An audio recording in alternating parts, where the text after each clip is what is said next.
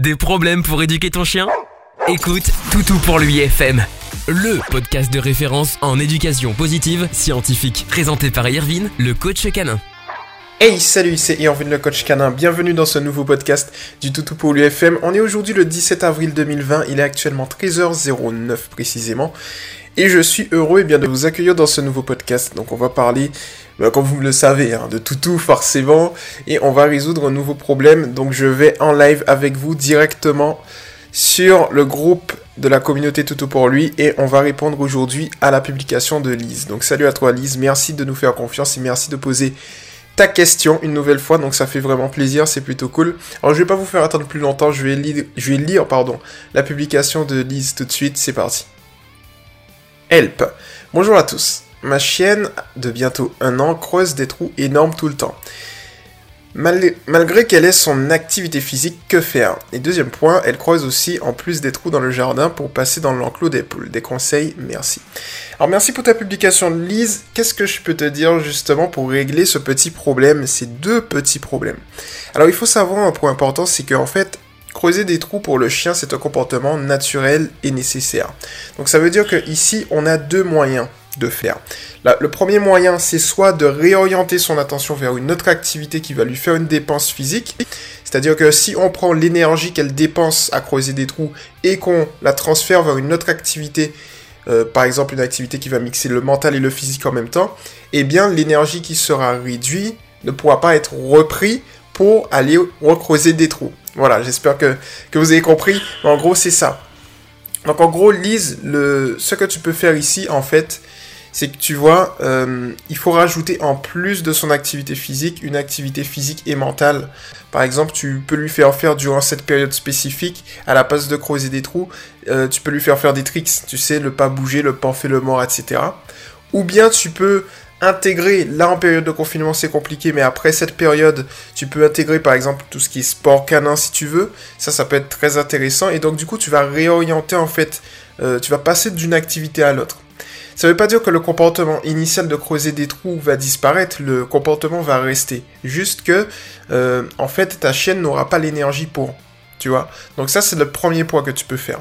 Le deuxième point, c'est tout simplement de se dire, ok, ta chienne effectivement creuse des trous, c'est un comportement naturel et nécessaire dont elle a besoin, et eh bien on va encadrer ça. C'est-à-dire qu'on va continuer à lui faire creuser des trous tout simplement, mais à l'intérieur par exemple d'un bac. Alors moi ce que je conseille justement dans une petite surprise qui arrive bientôt, que vous allez bientôt voir puisque voilà, en fait dans ce que je conseille dans cette chose qui arrive bientôt, petit petit euh, spoil, comme on dit, petit spoil. Bah, en fait, je dis tout simplement qu'il faut, par exemple, on peut encadrer, mettre un bac, tu sais, un bac de terre. Donc tu mets un bac de terre et tu vas tout simplement faire comprendre à ta chienne qu'elle peut creuser à l'intérieur. Et donc lorsque tu vas faire ça, en fait, ça peut être avantageux, Lise, dans le sens où euh, ta chienne, elle va creuser. Tu vas la féliciter, tu vas peut-être cacher quelques friandises à l'intérieur du bac. Comme ça, elle va faire du bac quelque chose de très positif pour elle. Et donc par conséquent, si tu veux, ce qui va se passer, c'est qu'elle aura tendance à creuser uniquement dans le bac. Alors il faut un bac quand même qui est plus ou moins profond, donc ça tu peux le trouver. Euh, et donc du coup, progressivement, elle va creuser que là, et tu sauras qu'il faudra juste et eh bien, remettre peut-être un peu de terre euh, de temps en temps, en fait. Voilà pour le coup. Donc là, on a plus une chienne, donc un an qui creuse des trous énormes tout le temps. Donc l'autre point que je te conseille qui peut être intéressant d'être fait, c'est que eh bien, dans ton jardin, en fait, tu vois, tu vas directement, bien, je dirais, lui accorder une zone pour creuser des trous. C'est-à-dire que si elle a tendance à creuser des trous un peu partout, tu vas canaliser son comportement vers une zone spécifique. Ça aussi, je le conseille.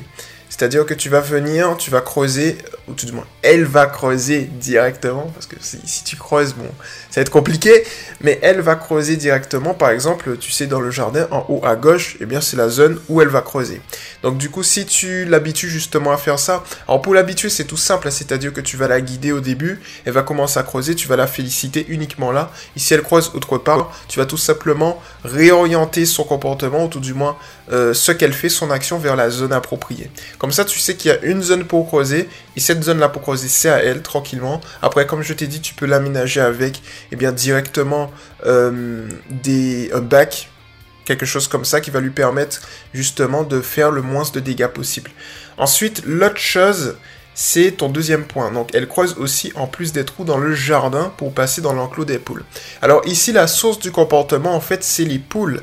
Donc c'est-à-dire qu'on peut la désensibiliser vis-à-vis des poules. C'est-à-dire peut-être qu'elle a euh, à l'heure actuelle une sorte de prédation vis-à-vis des poules. Donc dans ce cas-là spécifique, ce qu'on va faire au début, c'est un exercice rééducatif progressif. Donc comment ça fonctionne?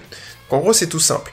C'est-à-dire que tu vas venir d'abord, tu vas lui doter d'une laisse. Donc une laisse que tu auras pris soin de lui avoir fait assimiler positivement. Comme ça, ce sera pas une contrainte. Et ensuite, tu vas tout simplement venir et l'observer devant les poules. C'est-à-dire que tu vas observer son comportement. Si elle adopte un comportement calme et serein, tu vas tout simplement la féliciter d'avoir été calme et sereine dans, ce, dans cette situation spécifique.